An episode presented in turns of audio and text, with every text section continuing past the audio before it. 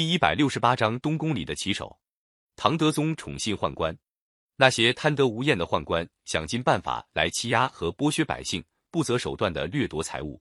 他们设立了宫室，让一批太监专门到宫外采购宫里需要的东西。这些太监见到老百姓在市上出卖货物，只要他们需要，就强行购买，只付十分之一的价钱。后来，索性派了几百个太监在街上了望，看中了什么，抢了就走，叫做白望。还有一些宦官在长安开设五方，五方是专门替皇帝养貂、养蛊、养药、养鹰、养狗的地方。有一批太监在五方里当差，叫做五方小儿。这批人吃饱了饭不干正经事，到处向百姓敲诈勒索。他们要敲哪家的竹杠，就把鸟网张在人家的门口或者井架上。谁要是在家门口进出，或者到井里去打水的时候碰到了鸟网，就说谁吓走了供奉皇帝的鸟雀，围住他痛打。直到这家人出钱赔礼，他们才扬长而去。五方小儿常常在酒店里要酒要菜，大吃大喝，吃得醉醺醺的，七歪八倒的扬长走了。酒店主人向他们要酒钱，不是挨骂就是挨打。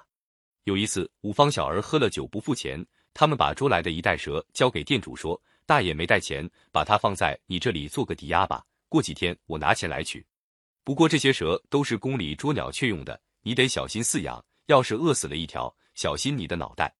店主人吓得要命，苦苦哀求五方小儿把蛇带走。至于酒钱，当然不敢再要了。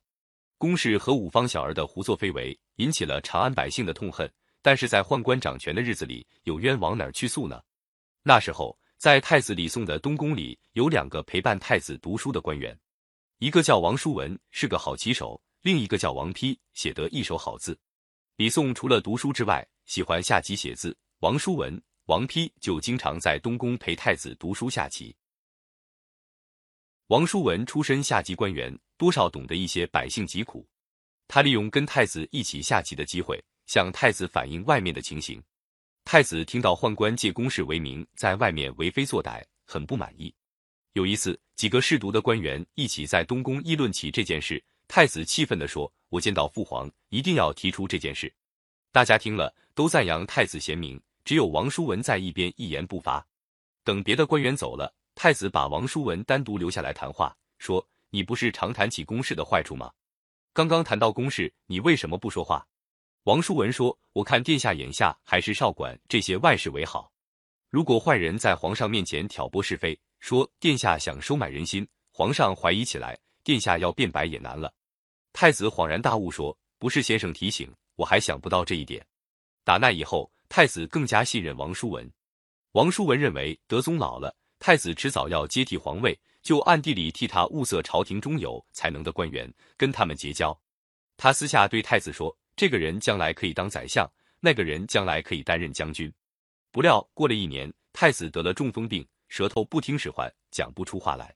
老年的唐德宗为了这件事，急出病来，先咽了气。公元八百零五年，太子李诵带病即了位，这就是唐顺宗。唐顺宗不能说话，只好靠原来在东宫伴他读书的官员王叔文、王丕来帮他处理朝政。王叔文知道自己声望不够，不便公开掌握朝政大权，另外请一个老资格的官员韦执义出面做宰相，自己当一名翰林学士，帮助顺宗起草诏书。他和韦执义、王丕里外配合，又启用了刘禹锡、柳宗元等一些有才能的官员，总算把朝政大权抓了过来。王叔文掌权后。第一件要改革的就是整顿宦官欺压百姓的坏风气。他替唐顺宗下了一道诏书，免了一些苛捐杂税，把公事、五方小儿一类欺负百姓的事，统统取缔了。这个措施一实行，长安百姓没有一个不拍手称快，一些作恶多端的宦官却气歪了脸。王叔文又把财政权拿了过来，进行了改革。历史上把这件事叫做永贞革新。王叔文大刀阔斧进行改革，当然触犯了掌权的宦官。宦官头子巨文贞认为王叔文的权力太大了，用顺宗的名义解除了王叔文翰林学士的职务。王叔文知道要想跟宦官斗争，还得把他们手里的兵权夺过来，他就派老将范希朝去接管宦官掌握的神策军。但是那些神策军将领大都是宦官的亲信，范希朝去接管人马，一些将领不来理他，只好空手回来了。不到一个月，巨文贞勾结一批附和他们的老臣，宣布顺宗因为病重不能执政，由太子李纯监国。又隔了一个月，太子正式即位，这就是唐宪宗。顺宗一下台，据文贞等一批宦官立刻把王叔文、王丕革职，贬谪到外地去。第二年，又把王叔文处死。